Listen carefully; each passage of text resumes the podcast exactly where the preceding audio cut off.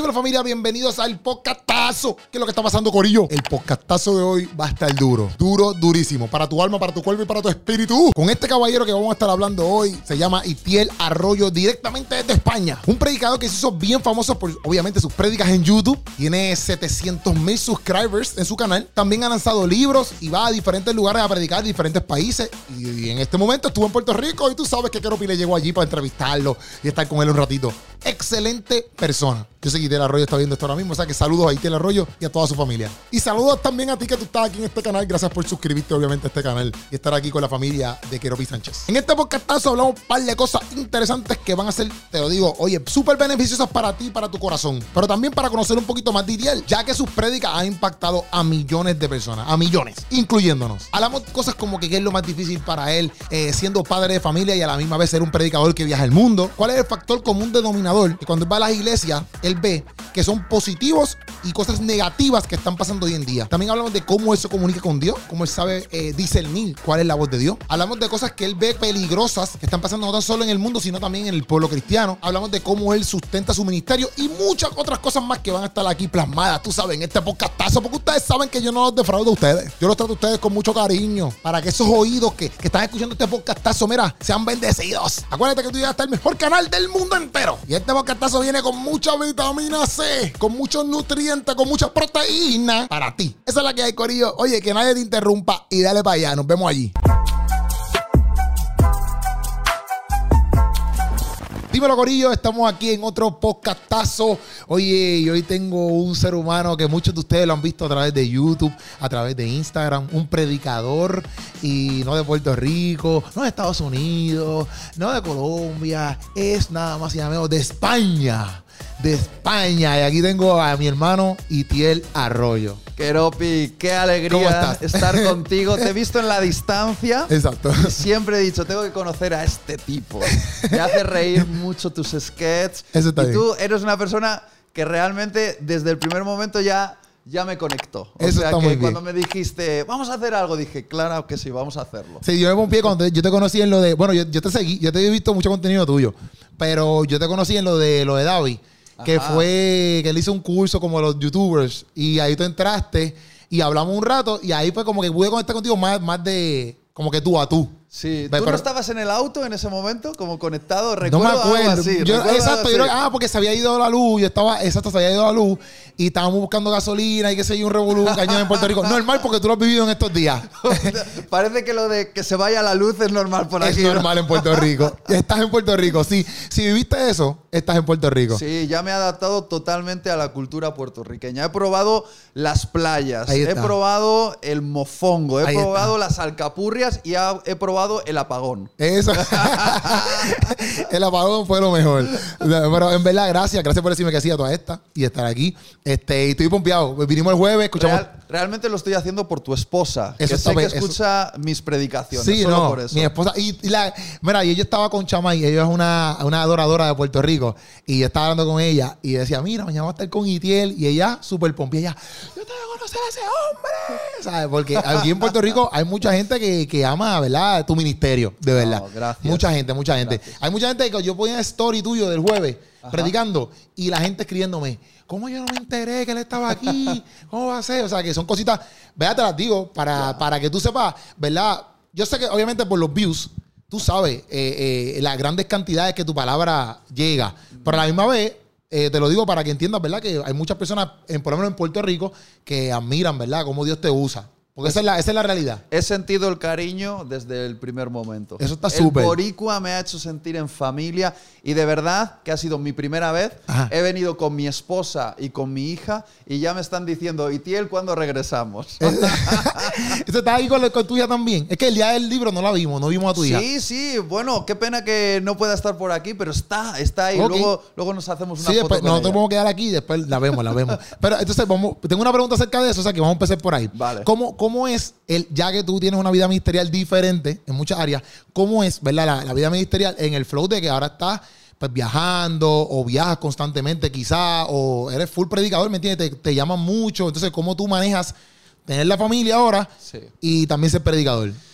Pues mira, Keropi, eso es una pregunta eh, que dependiendo en qué momento de mi vida me la hubieses hecho, Ajá. te hubiese respondido una cosa u otra. Hoy en día puedo decir que he aprendido a llevarlo mejor.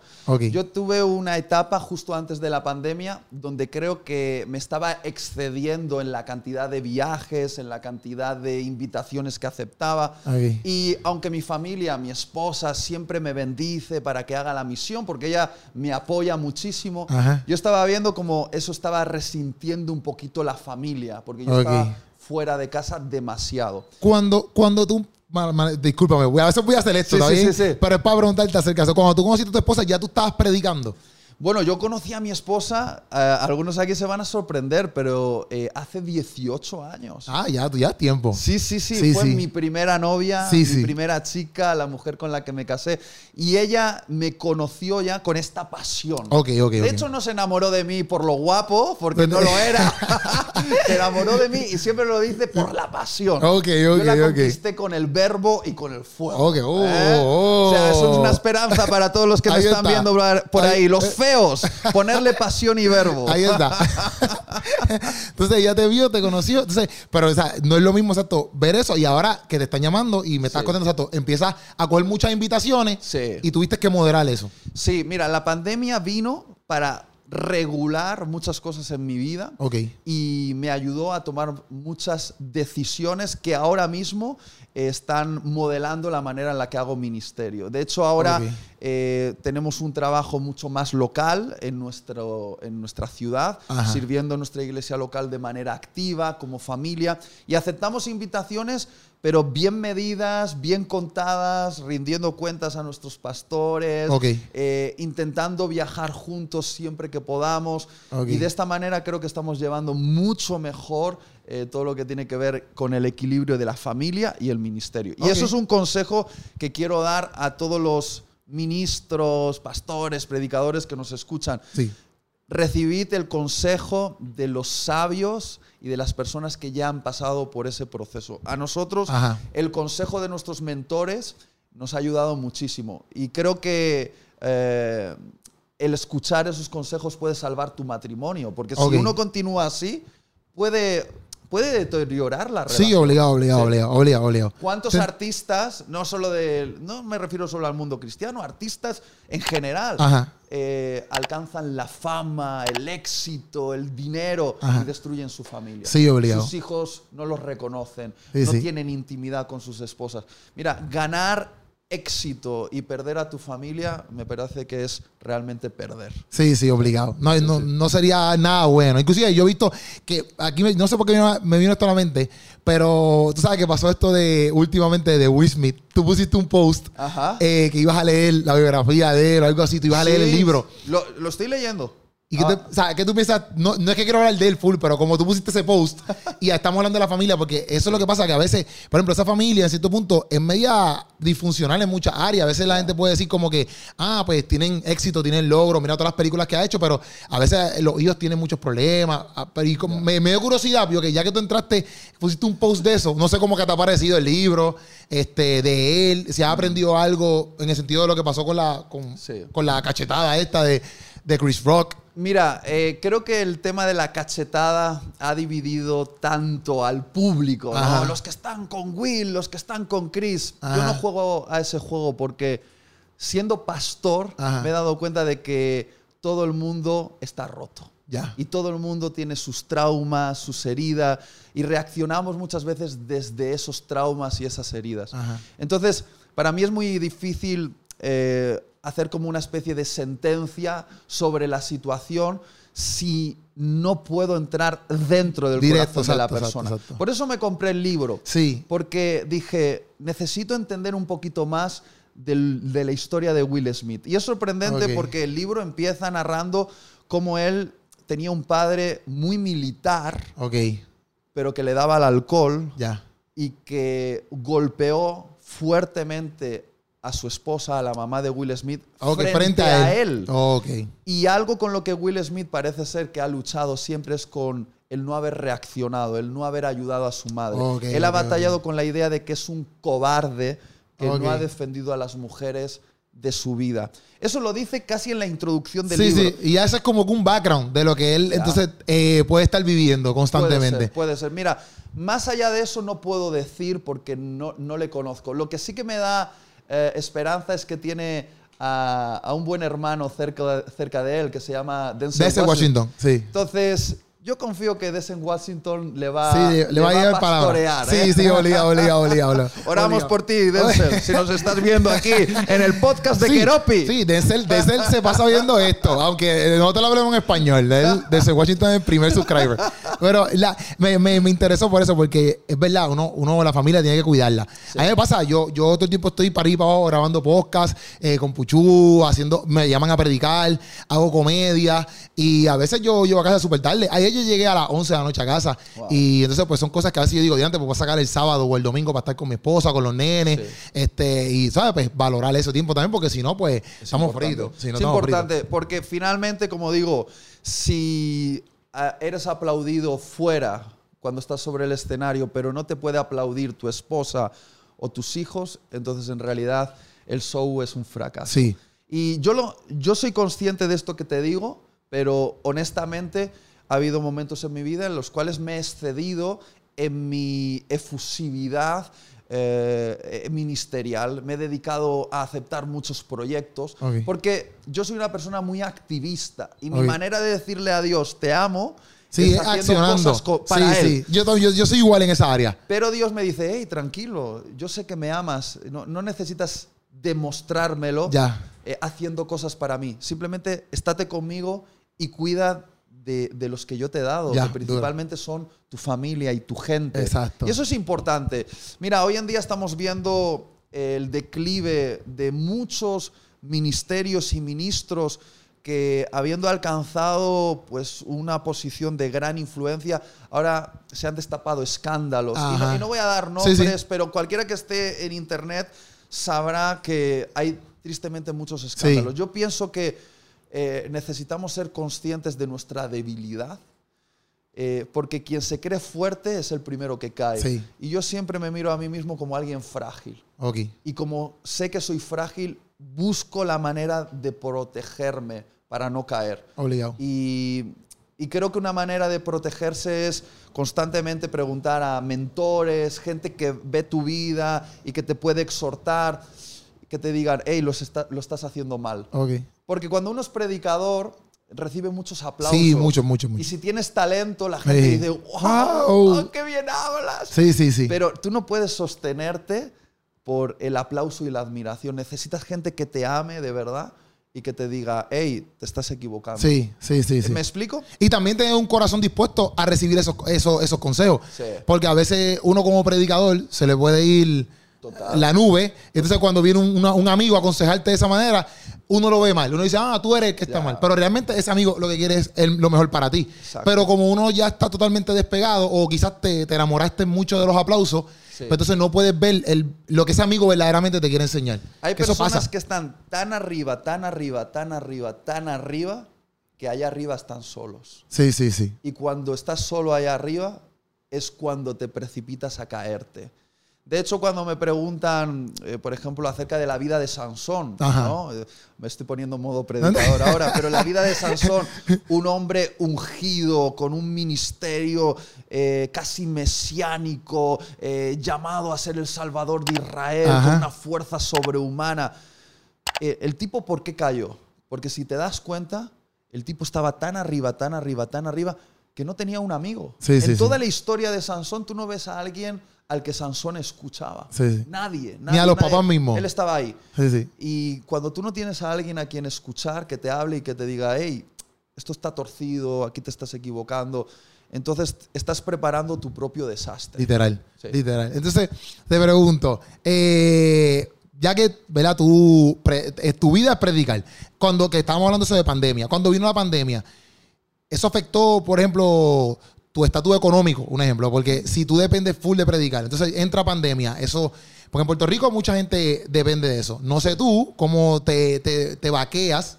Yo, no, económicamente, ¿verdad? Porque si entró una pandemia, entonces no estoy saliendo a predicar o no me están invitando a la iglesia porque todo cerró. Entonces, ¿cómo tú puedes sustentar a tu familia? ¿Cómo pasa todo esto? Mira, eh, Keropi, eh, Primero, para ponernos en contexto, eh, mi esposa y yo somos profesionales en el sentido de que yo estudié ingeniería informática, soy ingeniero informático, y mi esposa enfermera. Ya. Cuando Dios nos llamó en España, eh, Él nos dio una orden muy específica. Soltad esa seguridad económica y dedicaros a tiempo completo. Y yo os voy a sostener. Y te puedo asegurar, Keropi, que escuchar eso en España era algo que te ponía el corazón aquí. Sí. ¿eh?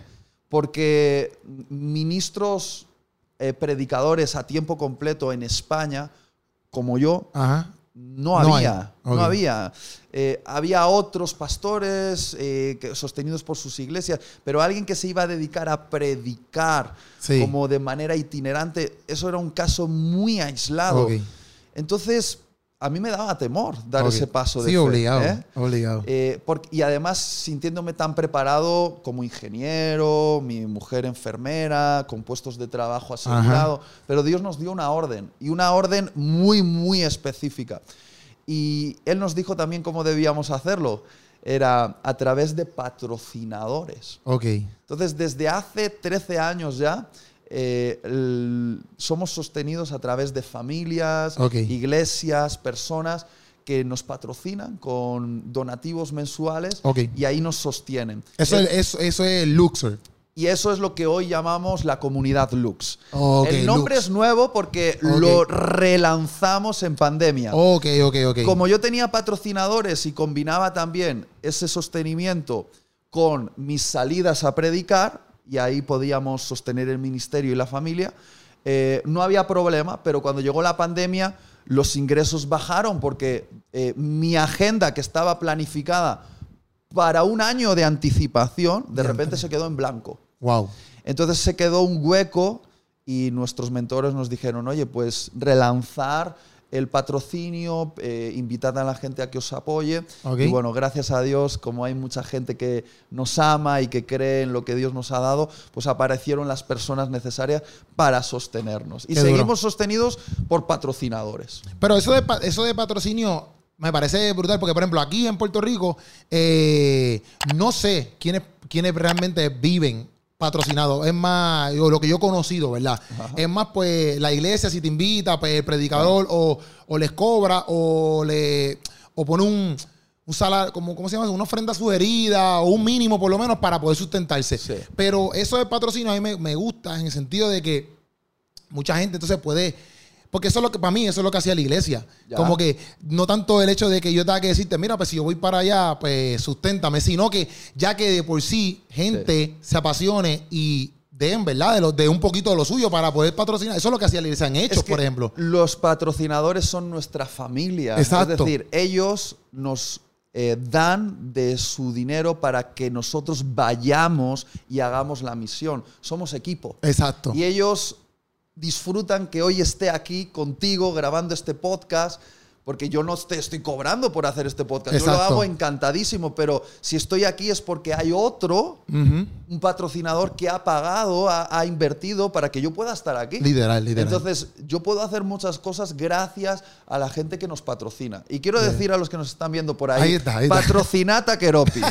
eh, patrocinata Keropi. Keropi, ábrete un Patreon y patrocinata Keropi. Poner en los comentarios de este vídeo si queréis patrocinar. Oye, eh, Patreon aquí, la gente no lo conoce mucho, pero, pero lo están conociendo. Patreon. Eh, ustedes dicen Patreon, ¿verdad? Sí. Patreon. Perfecto. Pero, pero este los españoles no sabemos hablar inglés. Decimos wifi. Ah, ok, en vez de wifi. Decimos Patreon. Ah, decimos eh, Google. Ok. Decimos, no sé. Eh, Apple. Facebook. A, Facebook. YouTube. En verdad.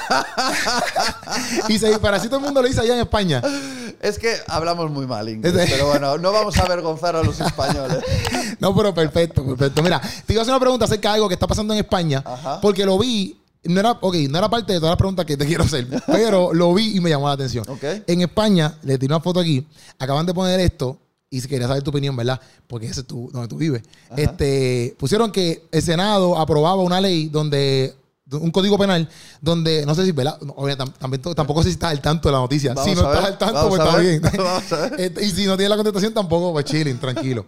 Este, pero era donde castigara a los, a los activistas pro vida eh, que traten de evitar que las mujeres aborten. O sea, si tú te paras, era de un año a tres meses, yo leí, de un año a tres meses, si tú te paras en una, pro- en una clínica Sí. de aborto, Sí. no puedes ni orar, dice, no puedes ni orar, ni tampoco prohibir, como que, ah, mira, no abortes, que si, te cogen, te pueden meter de tres meses a un año preso. Sí, sí, sí. Cierto. Es cierto. Es algo que está pasando. Es algo que va a pasar. Y va a pasar cada vez más en el mundo occidental. Ok. Eh, estamos. Hay una agenda ideológica que es casi una religión que nace en algunas de las universidades de Estados Unidos y de. Europa. Es una agenda que intenta moldear el pensamiento, ¿vale? Y intenta definir lo que es el bien, lo que es el mal, lo que es el sexo, lo que es la familia. Y el gran enemigo de esa agenda es la fe cristiana. Literal. Eh, Esto ya no se trata de que si los cristianos somos de izquierdas o de derechas, porque ya ese concepto de izquierda y derecha se ha disuelto, porque incluso partidos que representaban a la izquierda o representaban a la derecha tienen una agenda ideológica que es en contra de los valores Ajá. de la fe cristiana. Y cada vez se va a poner más difícil, Keropi. Eh, No, y- no quiero ponerme muy dramático, pero se va a poner muy difícil, va a haber mucha persecución. La persecución primero va a ser ideológica, te van a amenazar con multas, con meterte en la cárcel, pero se va a poner cada vez peor. Sí. Yo vengo desde Europa y adelanto a todos los hermanos latinoamericanos que nos están escuchando lo que viene. En Latinoamérica todavía hay una gran resistencia, porque creo que las familias eh, tienen valores muy, lo que llamaríamos conservadores Conservador. cristianos. Eh, pero os adelanto que esta agenda es muy violenta, es una agenda que maneja mucho dinero y el gran enemigo de esta agenda es la iglesia. Ok. Seamos claros, es así. Ok, no, perfecto. Yo te lo quería preguntar porque a mí me sorprendió. Porque decía, diantre, por orar o por tan siquiera decirle a la muchacha, mira, pues vamos a hablar antes que tome esa decisión, te puedan meter preso. ¿Sabes que estar preso? Eso te daña récord y como quiera. Así. Estar preso un año. Es un año de vida metido ahí adentro. Sí, sí, eso sí. tiene que ser malísimo. Por lo menos aquí, en, en- tú no quieres estar preso. Bueno, yo no creo que en ninguna parte del país, Ya. del mundo, tú quieres estar preso. Sí. Pero porque una cárcel no es nada bueno. Y yo, y yo me pregunto eh, ¿qué, qué tipo de, de delito está haciendo alguien que simplemente para y dice, oye, piénsatelo dos veces antes Sí, de abortar. sí, sí. Pero estamos en esta dirección. Mira, yo lo he explicado varias veces. e- Esto es una guerra entre el amor verdadero y el amor falso. Se está levantando una idea que, como digo, casi es como una religión acerca de lo que es el amor. Lo que es el amor, sí, sí. Eh, y ese concepto del amor considera que el amor verdadero que representamos los cristianos, que representamos sobre todo Cristo, ¿vale? Porque a veces los cristianos no representan Sí, bien sí, a sí. Cristo, pero el amor verdadero que es representado por Cristo es visto por este movimiento de amor falso como odio. Sí, sí, sí, entiendo. Y no va a ser la primera vez en la historia que la iglesia es vista como la enemiga de la sociedad. Exacto. Ya ha pasado a lo largo de estos últimos 2000 años, sigue pasando en muchos países y aunque no estemos acostumbrados aquí en Occidente, cada vez más vamos a ver esto Y- ocurrir. Y tú que has viajado, ¿verdad? Que has visto Ajá. diferentes iglesias y has estado en diferentes lugares. Yo puse aquí, yo tengo varias preguntas de esto acerca de lo que tú has visto. Ok. ¿Verdad? Eso es mi imaginación. Vale. Eh, tú que, ¿verdad? Viendo que ahora mismo hay diferentes corrientes, diferentes tecnologías, etcétera, ¿verdad? ¿Qué tú ves que puede ser el peligro, ¿verdad? De, en el mundo cristiano hoy en día. O sea, lo peligroso para el mundo cristiano hoy en día con todo esto que está creciendo. Eh, partiendo de las corrientes del mundo, eh, partiendo de la tecnología, por ejemplo, etcétera, que puede ser peligroso para el mundo cristiano hoy en día, que también, que nosotros como cristianos no estamos haciendo que nos puede dañar también. Ya que quizás tú has ido a- o tú has visto diferentes cosas. Te va a sorprender, Keropi, pero creo que el gran peligro es este. El entretenimiento. Ya. Quizá esperabas que diese otra respuesta, pero hoy en día lo que a mí me preocupa Ajá. es el exceso de entretenimiento Ajá. que captura la mente y el corazón de los cristianos y les roba el propósito. Porque mira, escucha, somos la primera generación que lleva en el bolsillo un aparatito Ajá. casi incorporado al cuerpo y pronto Sí, nos sí. lo van a incorporar, nos lo van a meter en el cuerpo. Verás, en 10 años esto va a estar metido en el cuerpo. Ya. Pero hoy en día somos la primera generación que a un clic de distancia podemos entrar a horas y horas y horas de entretenimiento. Todas las series de Netflix que queramos ver, todas las canciones en Spotify que queramos escuchar, todos los vídeos en YouTube que queramos eh, eh, ver, todos los tweets que queramos leer, todas las fotos que queramos ver en Instagram. Tenemos horas y horas y horas de entretenimiento a un clic de distancia. Literal. Y si te das cuenta, cuando tú estás expuesto a tanto entretenimiento, es como, una, eh, es como si fuese una especie de fuga de pasión. Ya. Muchos pastores me dicen, Itiel, no sabemos qué está pasando con los jóvenes, están apáticos. ¿Qué, qué os pasa? ¿Qué les pasa a, a los muchachos que no, no tienen fuego? Y no es que no tengan fuego, es que han invertido demasiado en el entretenimiento. El entretenimiento es una fuga de pasión. ¿Me, Ajá. entiendes lo que Sí, quiero te decir? entiendo, te entiendo. Y no, no hay algo malo en el entretenimiento, lo peligroso es el exceso Exacto. de entretenimiento, porque el exceso de entretenimiento te desenfoca del propósito. Entonces, quizá uno esperaría que diese una respuesta, no, lo, lo más peligroso para los cristianos en Occidente es pues esta agenda ideológica. Y sí, ciertamente es peligrosa, ¿vale? Pero creo que hay un peligro más sutil sí. Que no nos estamos dando cuenta y que sin embargo nos está haciendo mucho daño. Y es que estamos siendo capturados por esta cultura del entretenimiento. Ok. Y si, hablamos con nuestros abuelos cristianos, ellos estaban tan enfocados en la misión. Ok. Sí, sí. E- Ellos siempre veían la oportunidad para salvar una vida. Ellos siempre veían la oportunidad para dar testimonio. Ellos siempre veían la oportunidad para servir al necesitado.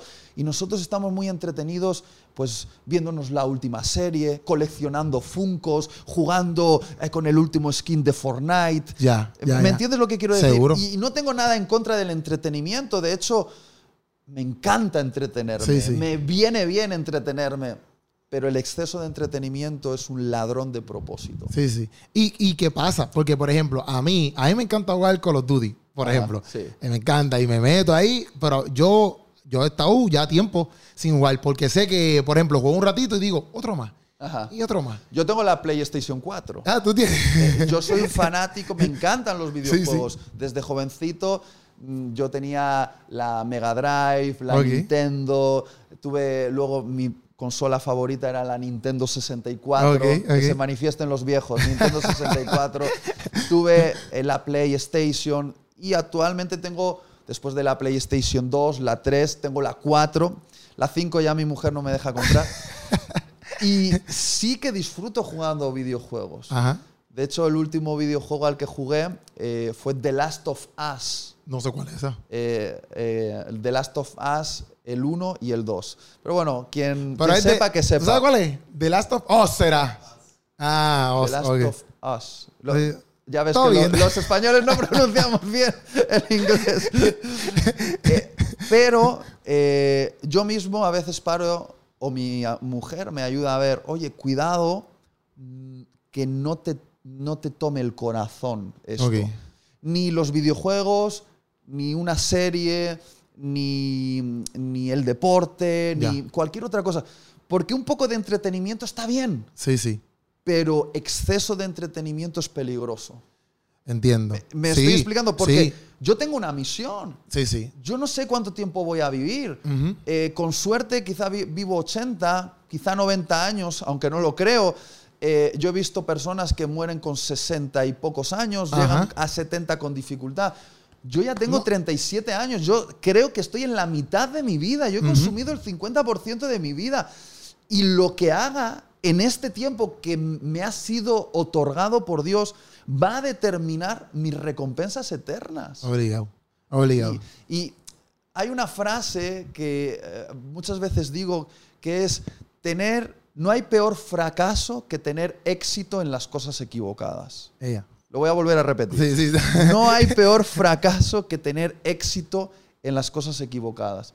O sea, tener éxito en saberte cada personaje de, de- de un- de las series De moda. O tener una gran puntuación en un videojuego. Ajá. O tener la colección de todos los funcos de, no sé, de Star Wars. Ajá. Tener éxito en eso, quizás un fracaso al fin Sí, y al sí, cabo. sí. Porque yo creo que hemos sido creados para algo trascendente Ujú. para algo eterno. Y aunque ver Star Wars, jugar a videojuegos, coleccionar eh, muñequitos, está bien, no hemos sido creados para eso. Literal. Hemos sido creados para algo superior a eso. obligado. Entonces lo que no podemos hacer es entretenernos con cosas tan eh, superficiales, temporales y sin trascendencia y perdernos eh, el afectar Sí. eh, profundamente este mundo y dejar y hacer eco en la eternidad. Sí, sí. O de vivirnos por eso, porque también hoy en día, por ejemplo, muchos jóvenes, yo no sé, que también a ti te invitan, yo creo que te invitan a brigar mucho también a jóvenes. Ajá. Pues, por ejemplo, eh, hoy, hoy en día está trending mucho que si la ropa, las tenis, y no es que esté mal, pero a la misma vez a veces hay mucha gente que, Ya. que se vive en eso, pero a la misma vez es como que, mira, hay cosas más importantes. Porque no está mal, exacto, que, que tú juegues, que veas series, que te compres ropa, no está mal que tú quieras estar a la moda, no está mal eso. La cosa es dónde tú estás empleando el mayor de tu tiempo. Y te voy a dar una prueba de esto, Keropi. Si tú observas eh, como la vida de las superestrellas del rock, Ajá. te darás cuenta de que ellos van siempre en un ascenso, ¿no? Su talento va creciendo, influye en miles de personas, adquieren fama, poder, dinero, eh, mujeres, Ajá. o- posición.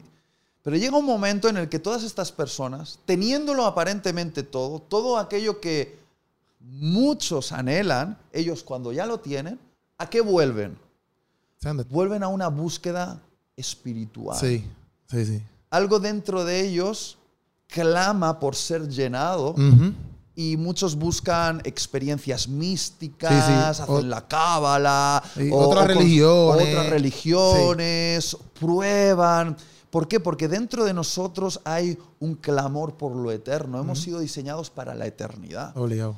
Y estas personas que ya tienen todo el dinero, que no se van a poder ni gastar, Ajá. todos los carros, toda la ropa, todos los perfumes, todo el sexo, todo lo que anhelan, Sí, sí. lo que nosotros los cristianos promocionamos, que es conectarse con Dios, con el Creador. Entonces, ver a un cristiano obsesionado por cosas tan superficiales es, es, eh, es una ofensa, es una ofensa a- a- a- a- al, al gran, A lo que es la gran riqueza Sí, que sí. tenemos, Sí, que es Dios. Es como, no sé cómo explicarlo, es como si delante de ti tuvieses, no sé, un lingote de oro, que es Dios, pero tú estás obsesionado por un trocito de hojalata. Sí, sí, ¿eh? sí. Entonces, Dios, que es la gran riqueza, eh, a veces es despreciada por los cristianos obsesionándose por un poquito de hojalata. Sí, sí. Y, y los que tienen su vida llena de hojalata dicen, oh, ojalá tuviese el oro. El oro, y nosotros tenemos el oro. Obligado, obligado. No sé si me estoy explicando. Sí, te- no, te están más que explicando.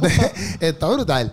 Está- y es la verdad, es la verdad. Por eso, a mí me da mucha pena a veces con- cuando yo inclusive he caído en eso, me afano con cosas que no me toca estar afanando. Este, y también cuando veo a la iglesia, eh, o vamos a ver a los cristianos, muchos cristianos, ¿verdad? Eh, afanados con cosas o entretenidos con unas cosas o poniendo su mente en otra cosa que es como que, brother, eh, no podemos perder tiempo. Yo soy así. Yo pienso que no podemos perder tiempo. Por- Porque cuando yo me convertí, yo me convertí a los 23 y yo, yo me comía la. O sea, yo, yo ahora mismo yo leo constantemente, pero antes yo leía de que no paraba. Una fiebre de lectura de Biblia. Sí. Pero una fiebre cañona. Y, ¡ah! Yo quería ir para casa todo el día a leer. ¿Sabes? Wow. Entonces, porque, porque sabí, lo sigo sabiendo, ¿verdad? Pero en ese momento era tan grande, ¿me entiendes? Como que lo que es Dios en mi vida, lo sigue siendo, no, Mm. Sí. no quiero que malinterprete, Sí, pero, sí, yo quería decirle a todo el mundo, ¿me entiendes? Entonces, Mm. hay veces que yo veo mucho, a mí también me invitan a predicar a, a- a- Sí. a los jóvenes aquí en Puerto Rico, a muchos jóvenes. Yo creo que de 10 invitaciones que yo tengo, 9 son para jóvenes Ajá. y una quizás es para toda la iglesia. Ajá. Este, y a veces me, yo digo, diantre, los jóvenes son los que, porque como estábamos hablando ahorita de la, de la edad, tú a lo mejor puedes llegar a los 70, Pero a los 70, a lo mejor tú no tienes las mismas energías, no tienes el mismo tiempo, no tienes, quizás de aquí a allá, te, te- no sé, te tienes una condición que Sí. no puedes caminar igual, no sé, ¿verdad? Dios te bendiga y, y- todo esté bien. Sí, sí, sí. Pero en la realidad tú no sabes lo que te puede pasar. Entonces yo veo muchos jóvenes hoy en día y yo digo, brother, o sea, todas las herramientas que ustedes tienen, el tiempo que ustedes tienen, Claro. que a veces uno como adulto, más, entre más que uno crece, menos tiempo hay a veces, Sí. porque tiene otras cosas. Imagínate, perdona que, que te corte, pero No, suma. Imagínate que Pablo, el apóstol Pablo, hubiese tenido la tecnología, los medios de comunicación, los aviones que nosotros tenemos. Sí, no, pues yo... Pablo hubiese sido imparable con Literal. todos esos eh, elementos a su favor para la misión. Cuando tú lees la historia de los... Ay, me voy a emocionar porque es muy emocionante. Los discípulos de Jesús. Ay, espera, perdona. Dándole la vuelta al mundo, conmoviendo al imperio romano, sacudiéndolo todo, ah, convirtiéndose incluso en los grandes enemigos de los, de los césares, que veían cómo la iglesia avanzaba y crecía y era imparable y la querían matar. Y eh, el César Nerón eh, empalaba a los cristianos en medio de la ciudad del Roma, les echaba brea y les prendía fuego porque estaban sacudiendo el mundo, estaban cambiándolo todo. Pero ¿qué tenían esos discípulos? Sus pies para recorrer largas distancias. Ni siquiera tenían la Biblia como la tenemos nosotros, Nosotros, encuadernada. literal, literal. Que quizá había algunos rollos de, de- de los textos del Antiguo Testamento, pero no los llevabas encima, estaban en las No, hoy, sinagogas. hoy- hoy en día tenemos hasta aquí. que los tenemos ahí. ¿Qué tenían ellos? Ay, tenían al Espíritu Santo Sí, sí. y tenían un alto sentido de propósito. Sí, sí. Eh, eh, habían tenido un impacto con Jesús. Jesús era real para ellos y querían compartirlo con todos. Sí. Y recorrían el mundo entero poniendo en riesgo sus vidas Literal. para hacerlo. Nosotros hoy tenemos la Biblia. Tenemos gente que nos la enseña en profundidad. Tenemos tecnología para, para poder compartirla, para conectarnos con la otra parte del mundo. Puedo agarrar un avión y estar en el otro lado del planeta Tierra. Y estamos entretenidos. Sí, sí, sí. Entretenidos viendo a ver cuál es la siguiente serie. Y al final cuando uno ve una serie, ¿qué está viendo? La vida de otro, pero una vida imaginaria. Ujú. Sí, sí. ¿Quién va a vivir la vida que Dios ha diseñado para él? Porque Dios es un guionista y es el mejor guionista y Él tiene un guion para nuestra vida. Pero me atrevo a decir que hay gente que no terminan de cumplir el guion. Pendiente a, a- o, se, o se desvían el Se desvían Sí, sí, sí. y se pierden la historia que Dios tenía diseñada pa- diseñado para ellos. Está, fuerte. Me, me temo que es así. Está fuerte. Yo quiero vivir la historia que Dios ha diseñado. Obligado. para. Yo también. Yo, yo todos los días, y yo a veces se lo comento a Samantha, inclusive para, inclusive para yo casarme, yo, yo decía, Dios, por favor, ayúdame. Yo quiero hacer las cosas bien delante de ti. Yo quiero estar bien. ¿Sabes? Todo, todo. En mi vida, yo, mi, mi temor, ¿verdad? Es eh, de yo no hacer la voluntad de Dios. O que yo no haga algo que Dios no me mandó. Sí. O inclusive, por ejemplo, a veces uno haciendo estos videos, esto a mí me gusta, pero a mí me apasiona que yo sé que, por ejemplo, a ti te gusta mucho y eh, lo que es la actuación. Sí. Eh, y, y le metes a eso y todo eso, ¿verdad? Este, pero a mí me apasiona el teatro, me apasiona la comedia. Yo quisiera hacer tours de stand-up comedy, ¿ves? Sí. Pero yo digo, Dios, ahora mismo yo he hecho mis showcitos, ¿ves? Pero yo siempre he dicho, Dios, si en algún momento pasare que yo no, que ese no es lo que yo tengo que hacer, porque ese es un sueño que yo tengo, ¿ves? Ajá. Pero si pasare que eso es lo que yo no tengo que hacer, porque en algún momento tú me dirías para otro lado, pues déjame entenderlo, ¿ves? Sí. Porque yo no quiero chismarme contigo o, o- o hacer las cosas porque me dé la gana a mí. Al contrario, yo quiero sentirme bien de que a lo mejor, aunque no esté haciendo la comedia, está bien tranquilo, porque Dios me tiene acá y yo estoy feliz acá porque Dios me mandó para acá. Sí, ¿ves? sí. Yo siempre estoy eh, salvaguardándome y pensando como que Dios, que lo que yo estoy haciendo, aunque me cueste, aunque a veces me enfogone, porque a veces yo me enfogono con, con Puchu o con, o con quien sea, que, que sea, obviamente, para la voluntad de Dios, ¿me entiendes? Como que yo siempre es, estoy cuidándome de eso. es. Porque no, no vale la pe- como tú dices, de, de que vale tener un éxito bien brutal, pero que sea en algo erróneo. Y cuidado, por si alguien no nos está entendiendo, yo no digo que para servir a los propósitos de Dios solo tienes que ser predicador. No obligado, obligado, No, no, obligado. no. Tú puedes ser eh, artista, puedes ser deportista, puedes ser empresario, puedes ser arquitecto,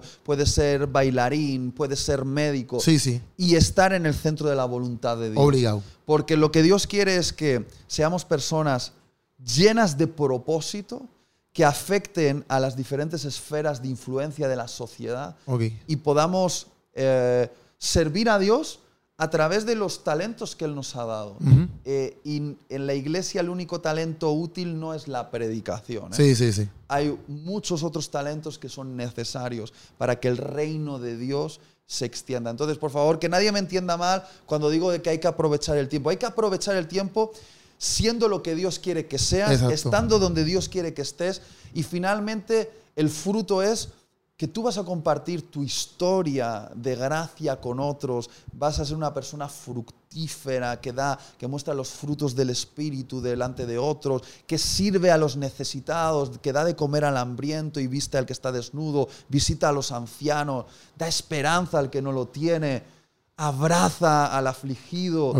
Esta- estas cosas se pueden hacer desde cualquier plataforma, no solo desde las plataformas de, de- de los predicadores, Sí, sí. los o los pastores, o los líderes. Exacto. Sí, sí. Me Lo- estoy explicando. Sí, pues seguro, pues seguro. No, y, y yo entiendo que todo el mundo lo está. Todo el mundo que lo vea lo va a entender obligatoriamente. No hay break Ok. de malinterpretarlo, no hay break. vale. Y, y basado en eso, yo, yo hice aquí esta pregunta que ¿cuál es el como que cuál es el común denominador, como tú dijiste el otro día, o que tú has visto en las iglesias, el factor común, o el común, factor común denominador, o como Ajá. se diga esto, ¿verdad? Que tú has visto en la iglesia que dice, mira, pa- para hacer iglesia esto es vital. O, o- o estas cosas eh, para hacer iglesia nos afectan. Como que cuáles son el factor común, el factor común dominador se dice, factor Ajá. común dominador, Ajá. que es vital para que la iglesia siga en crecimiento desde tu perspectiva. ¿Ok? Y uno que hoy por hoy quizás nos está lastimando para crecimiento. Ah, muy bueno. Quizás sigue siendo el entretenimiento, no sé si. Sí, pero mira, lo veo más, yo no estoy viendo tanto en el sentido eh, de entretenimiento, estoy viendo más eclesiástico, como, como comunidad. No sé si me Mm. entiendes. Ok. Es interesante y obviamente esto siempre va a ser una opinión subjetiva, Ajá. ¿no? Yo creo que los no negociables, que son esenciales, son hoy los que eran hace dos mil años, cuando Cristo eh, inauguró su iglesia, Ajá. el día de Pentecostés. ¿no? y los no negociables para mí, y donde deberíamos estar haciendo eh, nuestro gran énfasis, lo voy a resumir con un solo concepto y, de- y ahí se conectan muchos otros. Vamos. No está, el no negociable no es hacer una buena celebración el domingo, el no negociable es hacer un buen discipulado de las personas. Es decir, el no negociable es que los cristianos seamos discípulos, que hagamos discípulos. Porque nos hemos concentrado demasiado en hacer buenos espectáculos, buenos, eh, buenas celebraciones dominicales, lo que llamamos nosotros hacer iglesia. Y muchas veces cuando hablamos de hacer iglesia nos referimos a algo que ocurre en un lugar el domingo a la mañana, una celebración. Y de tanto concentrarnos en tener eh, celebraciones espectaculares, con buena música, un buen predicador, todo bien medido, Ajá. todo que fluya, eh, hemos descuidado algo que es mucho más importante que cualquier otra cosa, que es discipular personas. Ya. Y cuando hablo de discipular personas, hablo de transferencia de vida. Estoy hablando de, tú eres un discípulo de Cristo porque aprendes de Cristo y esto lo transfieres a otra persona. Sí. No solo información, sino vida, experiencia. Ven conmigo, observa cómo se hace, aprende de mí eh, en, las diferentes situaciones de la vida, cómo reaccionar, aprender eh, la escritura, a orar, a, a- a- a vivir una vida eh, consagrada. No sé, Sí, me sí, estoy explicando. Lo que. El concepto discipulado no como simplemente rellenar espacios en blanco en un librito. ¡Ay, ya he hecho mi discipulado! No, discipulado como una transferencia de vida, unos sobre otros. Sí, sí. ¿no? Eso es lo no negociable. De hecho, Jesús dijo, id y haced discípulos. Discípulos. Y yo, Jesús, edificaré mi iglesia. Nosotros le hemos dado la vuelta. Nosotros decimos, hey, nosotros vamos a hacer iglesia y que los discípulos los haga Jesús. Ajá. Sí. Y así no funciona, No bien. Si nos concentramos en hacer discípulos, Cristo edifica la iglesia. Ya. Pero si tú dices, no, vamos a hacer la iglesia y te concentras mucho en cómo se va a ver la estructura de la iglesia y tal, y descuidas el hacer discípulos, entonces fracasas en la comisión que Dios eh, nos dio. Sí. Eh, no sé si he logrado hacerme entender con este punto. Eh, sí, sí, lo entendí. Y, y pienso que estoy contigo, en el sentido de que mucha gente, por ejemplo, en los jóvenes, yo, nosotros que hemos sido pastores jóvenes, yo siempre me daba cuenta, por ejemplo, que inclusive esa fue una de las razones por la cual yo dije, no voy a ser pastor de joven, de joven por ahora. Y no por nada malo, a mí me apasiona, me apasiona. Lo que pasa es que pienso que un, un pastor no es una eso es mi, opinión, ¿verdad? Un pastor no es una persona que predica. Porque mm. predicar, pues, pues, pues, yo puedo predicar. No todo el mundo tiene la oratoria para predicar. No todo el mundo predica como tú, es la realidad. Y es verdad. Y, a veces nosotros pensamos que, ah, pues todo el mundo puede predicar. Yo pensaba eso. Yo pensaba, todo el mundo puede predicar. Pero después yo puse a escuchar dos o tres y decía, ok, no todo el mundo tiene la oratoria para predicar. O sea, todo el mundo puede coger la palabra y dar un, texto bíblico, leerlo mm. normal. Pero no mm. todo el mundo tiene la, no sé, la oratoria o la manera de poder dar un mensaje como, como que, que, le llega a las personas. No todo el mundo lo tiene. Pero a la misma vez, no por tú ser predicador, eres pastor. Tú puedes ser un predicador y ya, y no eres mm. pastor. Entonces, pues, yo de, decidí ¿verdad? tomar la decisión de, con mi esposa de, no estar con los jóvenes porque me daba cuenta de que yo estaba mucho tiempo, como por ejemplo, igual que tú, mucho tiempo afuera. Entonces, pues, tenía que predicar eh, en un viernes en tal sitio, tenía que estar grabando, tenía que hacer muchas cosas que no me permitían estar con los jóvenes. Entonces, yo decía, no tengo la cara de vengan aquí los viernes, yo les predico y en la semana yo no sé nada de ustedes. o sea, para mí eso es, yo no soy un pastor, yo soy un muchacho más ahí que viene a predicar, ¿ves? Y para mí eso es lo más vital, como que, mm. tú puedas pasar tiempo con, tu gente, sí, que ellos puedan comer contigo, puedan tomarse un café, que puedan leer la Biblia juntos, que ellos mm. puedan ver cómo realmente vive un cristiano. Es que la iglesia se forma no tanto eh, alrededor de un escenario, sino alrededor de una mesa la mesa de la comunión, una mesa donde nos reunimos y, aprendemos juntos. Obviamente los mentores enseñan a los aprendices, ¿no?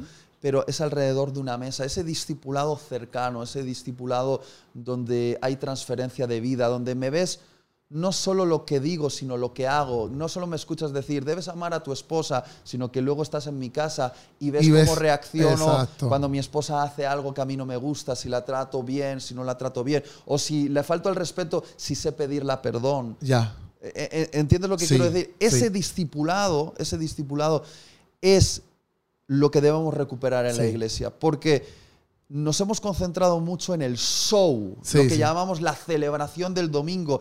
Y de hecho es lo que más nos fascina, porque en YouTube, ¿qué vemos? El show. Sí, obligado. Y hemos cogido eh, como referencia a las mega charts de Australia o de Estados Unidos o de algunas partes de Latinoamérica.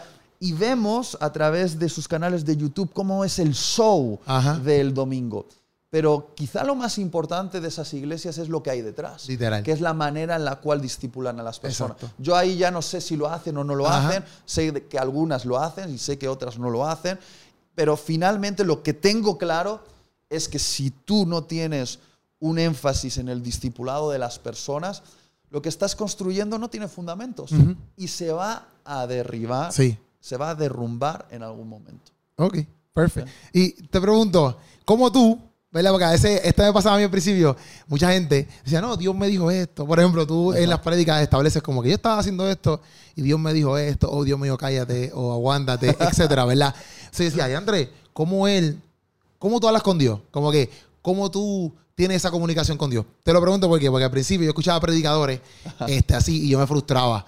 Porque yo decía, yo decía, Andrés, yo llego a casa, yo oro y yo no escucho nada. Mm. Y, y, y, decía, y de momento tú escuchas muchos predicadores, Dios me dijo ayer. y, yo, y antes esta gente siempre escuchan a Dios, yo no lo escucho. Y, y una de mis maneras, cuando empecé, yo, yo empecé a estudiar teología y, un montón de cosas, empecé a descubrir, porque a veces uno se pone escuchando que eso también a veces es malo. Yo pienso eh, como que empaparte, quizás escuchar 3.000 predicadores porque todos piensan diferente. Y si tú estás todos los días escuchando diferentes predicadores, te vas a volver loco, yo creo, no sé. Este, pero lo que me soy yo es que como uno no sabe tampoco, uno no tiene... Yo, no, yo te veo por YouTube, pero hoy, te veo aquí, pero yo no te puedo preguntar ciertas cosas porque hello. claro. Y yo decía, antes, pues entonces, ¿cómo ellos lo hacen? Y uno como que trata de hacer diferentes cosas eh, pensando que es así. Y yo hacía diferentes cosas, pero después me di cuenta que esta es mi manera, ¿verdad? De que yo me comunico con Dios, o yo aprendo de Dios, o escucho la voz de Dios con la Biblia. Como que mm. ese es, ese es, esa es mi primera manera de yo mm. poder comprender a Dios. todo el tiempo en mi vida. Sí. O sea, si yo no leo Biblia, pues yo no puedo, eh, yo no puedo entender a Dios. Sí. En muchas áreas. Después puede ser que a lo mejor aquí tú me digas algo y me ministró, o qué sé yo, pase algo por ahí por la calle y yo lo vea y yo diga, mira, y Dios me ministró. Son otras cosas que. Pero quería saber cómo, cómo, cómo tú. ¿Cómo es tu relación con Dios en ese, en ese flow? No sé. Si me entendiste lo que te quise decir. Total, lo, lo he entendido y creo que es una pregunta que se hace muchísima gente, muchísimos cristianos honestos cuando escuchan a los predicadores decir, y Dios me dijo, Ajá. de ni exactamente cómo Dios les habla. Ajá. Yo leí un libro, por cierto, cuando tenía 18 años, escrito por Loren Cunningham, el fundador de Youth with a Mission, Juventud con una misión, Ya, ya. Donde, no sé si aquí se conoce. Bueno, Jokum. Jokum. Sí, sí. Eh, mi esposa y yo hicimos la escuela de Jokum cuando, cuando teníamos 18, 19 años. Y ese librito que se titulaba, se titula Eres tu Señor, Ok. era un libro basado en toda la experiencia de Loren Cunningham y los primeros jocumeros escuchando la voz de Dios. Ok. ¿vale? Y es muy interesante porque eso me impulsó a creer que realmente Dios quiere hablarnos y busca maneras de comunicarse con nosotros. Hay diferentes maneras en las cuales Dios se comunica con nosotros. Una que es eh, la principal, me atrevería a decir, es a través de las escrituras, a través de la Biblia. Es, la, es la voz de Dios, está ahí impresa y la, le puedes escuchar a Dios hablándote. Entonces, tenemos el gran privilegio, nuestra generación, que otras generaciones no tuvieron, de tener la Biblia. Literal. Y tenemos Biblias en diferentes versiones y Biblias que te explican cómo son, qué, qué significan las palabras en el lenguaje original, hebreo, Literal. griego y arameo. Entonces creo que la voz de Dios en las escrituras nos está no susurrando, ya nos está gritando. Y si alguien quiere escuchar a Dios, por favor que lea la Biblia. Ajá. No quiero escuchar la voz de Dios audible, pues lee la Biblia en voz, en voz alta y así la vas a escuchar audible. ¿no? O que alguien te la lea, o que alguien, te, la alguien lea. te la lea. Pero Keropi también creo que Dios le encanta comunicarse con nosotros. Y hay algo que yo llamo la voz silenciosa del Espíritu Santo.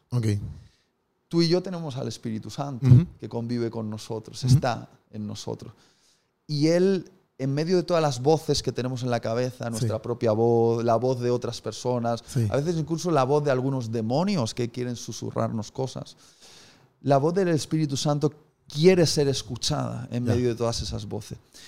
Y con el tiempo y con mucha práctica, uno va aprendiendo a lo que yo llamo discernir el tono de su voz. Ok. Y a veces no se trata tanto de escucharlo eh, audiblemente. Yo nunca he escuchado la voz de Dios audible. Yo tampoco. Pero es- he sentido como el tono de su voz, como una especie de pensamiento que yo sé que eh, eh, no viene de mí, sino que viene de él. A veces es una imagen, es una palabra, es un impulso que con el tiempo he aprendido a discernir. ¿Este soy yo o este es el Espíritu Santo? Ok. Y eso es lo que yo llamo la voz de Dios hablándome. Ok. Obviamente la voz de Dios hablándome nunca va a contradecir la que- lo que ya ha dicho en las escrituras. ¿no? Ujú. Entonces cuando yo digo, y entonces Dios me habló, es porque en ese momento algo vino a mí de parte del Espíritu Ajá. Santo, aquí en mi mente, que es como una idea que te aparece, como un pensamiento, Ya. no sé si llamarlo espontáneo, ¡pum! que llega ahí y lo ves. Es difícil de explicar. Es Sí, difícil. no, Estoy yo- yo- intentando ponerle palabras a algo. Eh, eh, lo, lo más fascinante es cuando, por ejemplo, estás orando por otra persona y, y eso es algo que uno debe entrenar, ¿no? Pero cuando estás orando por otra persona y, dices, Espíritu Santo, ayúdame a orar en la dirección que tú quieres. De repente es como que mientras estás orando, a tu mente vienen como Sí. imágenes, ideas, palabras, que confías que la fuente de la que vienen no es tu imaginación, sino Sí, que sí. es del Espíritu Santo. Y cuando las pronuncias, muchas veces ves el efecto en la otra persona, que efectivamente es palabra de Dios para esa persona. Ahora, yo no digo que, que lo haga bien, yo fracaso muchas veces en el intento, muchas veces creo haber escuchado a Dios y no le he escuchado, eh, pero, pero me parece apasionante ir creciendo en eso. Sí, no obligado. Pero eh, Cuando dices práctica, la práctica, ¿eh? Sí. Por, por cómo, cómo tú lo practicas, no sé. Sí, pero, eh, lo practico eh, haciéndole preguntas, Ya. haciéndole preguntas muy específicas. No, Ok. no obviamente, no le pregunto, oye, Espíritu Santo, ¿tú quieres que coma carne o pescado? Sí, sí. El Espíritu Santo dice, oye, oye, tienes voluntad, elige tú. Sí, sí, sí. ¿Sabes lo que- es que hay, no, no hay que preguntarle todo al Espíritu Santo. Él confía que nosotros, que, que, em, tenemos eh, Discernimiento y sa- discernimiento y estamos creciendo en el carácter de Cristo, podemos tomar decisiones, Decisiones. sabias. Sí, ¿no? sí. Porque al Espíritu Santo le encanta darnos libertad. Él disfruta eh, eh, haciéndonos libres y que en nuestra libertad decidamos eh, obedecerle. ¿vale? Entonces, nuestra libertad eh, está siempre operativa. Entonces, yo puedo elegir cosas. Pero hay veces que es bueno preguntar. Preguntar al Espíritu Santo, preguntarle cosas. No necesariamente uno obtiene la respuesta en el momento, pero a veces uno está eh, orando, reflexionando y haces una pregunta y guardas silencio, porque creo que en nuestra oración muchas veces lo que falta es el silencio. ¿No te has dado cuenta que nuestra generación tiene miedo al silencio? Sí. Fíjate, en todo este podcast no hemos guardado silencio ni tres segundos seguidos, porque sentimos que hay que rellenar Sí, sí, sí. los espacios en silencio. De hecho, cuando los youtubers eh, montan sus vídeos, yo cortan pico, los yo los pico los silencios. silencios, yo los pico los silencios. Pero fíjate que el silencio es uno de los espacios más importantes para la comunión con Dios. Guardar silencio durante 15 minutos. Quien no lo haga le va a resultar hasta difícil y al principio no aguantará cinco minutos en silencio, querrá agarrar el móvil o no sé, entretener su mente con algo. Pero cuando tú aprendes a guardar silencio, es cuando empiezas a escuchar más claramente la voz de Dios. ¿Me, me- me explico? Sí, sí, sí, sí. Y- Bueno, podríamos hacer de esto un seminario Sí, ahora, literal, pero, literal. pero, pero, Pero yo te lo pregunto por eso, o sea, te lo preguntaba porque, ah, porque eso era lo que me pasaba a mí. Mm. Yo escuchaba predicadores y decía, pero ¿y cómo ellos lo escuchan y yo no lo puedo escuchar? ¿Ves? Y hay veces que yo pienso que si yo tuve esa duda, yo creo que hay mucha gente que puede tener la misma duda. Sí, sí, y yo cuando yo por lo menos entendí que mi primera, mi, mi prioridad, porque yo me sentía, por ejemplo, que entonces no era espiritual. Por Ajá, ejemplo, como que, ajá. exacto, si yo no escuchaba a Dios audible, yo no era, yo no era espiritual. O sea, todo el mundo es espiritual menos yo. Ya. O sea, pues, me, me causaba como que un estrés. Ya, ¿Ves? Porque era ya. como que diante, entonces no estoy conectándome con Dios. Entiendo, No estoy bien con Dios, ¿ves? entiendo. Entonces, pero después cuando empecé a entender que no me lo dijo nadie, lo- eh, entiendo que Dios mismo me, me guió a que, mira, es la palabra donde yo te estoy hablando, pues pude tener paz. ¿ves? Sí. Pude tener paz. Entonces, pues, ahora que te tengo a ti de frente, pues dije, a preguntarle, ¿entiendes? A ver cómo es su manera, ¿verdad? Mira, Dios le encanta tanto comunicarse con nosotros que es probable que, que tú estés escuchando a Dios más de lo que llegas a pensar que le estás escuchando. Entiendo. Y de eso ya podríamos hablar eh, en otro momento. Y fuera de cámaras, porque esto no lo puedo decir frente a la cámara, te contaré una manera muy sutil en la cual Dios eh, me manda casi todos los días un mensaje.